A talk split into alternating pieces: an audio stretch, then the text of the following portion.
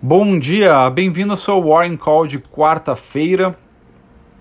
Aqui é Thomas Fortes, gestor de recursos da Warren Brasil. Então, o Fed americano cortou a taxa de juros em 50 basis points. Ontem, Powell segue sendo criticado no mercado por responder de forma equivocada, segundo fontes para Bloomberg.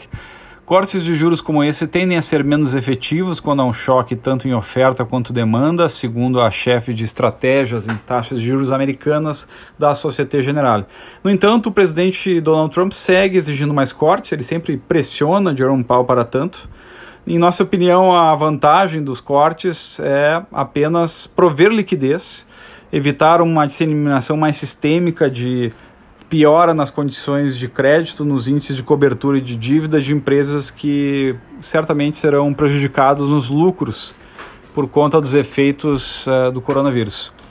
No entanto, sem dúvida não há exatamente um estímulo da atividade por conta dessa, desse corte de juros haja vista que, de fato, há um choque nas curvas de oferta e demanda e o equilíbrio entre elas ainda é uma incógnita. O que se sabe é que o comportamento do consumidor mudou fortemente na China já e há um aumento muito grande no consumo online, no consumo em casa, uh, contrabalançando já, sem ainda muita clareza, a baixa no consumo em geral.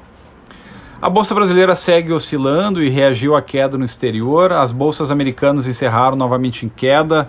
O yield em títulos de tesouro de 10 anos caíram 21 pontos base para 0,95%, a primeira vez abaixo de 1% que um T-bond fica.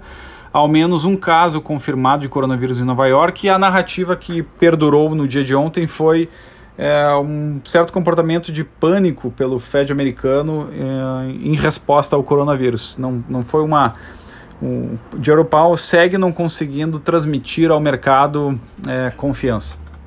O VIX voltou ao terreno positivo, oscilando com a nova queda da Bolsa Americana. E no caso dos juros brasileiros, enquanto já tivemos então a corte da taxa de juros do Fed americano, na, no Banco Australiano, na Malásia e alguns outros, e o Banco Japonês e Europeu já prometeram responder. Pensamos e estamos pensando como será a situação da Selic agora no Brasil, o que fará o Banco Central brasileiro, como ele responderá, se preponderá a agenda doméstica ou Uh, responderá aos recentes desdobramentos no, no cenário mundial. O risco Brasil continua altamente volátil, com a nova intensificação do comportamento risk-off em todo o mundo.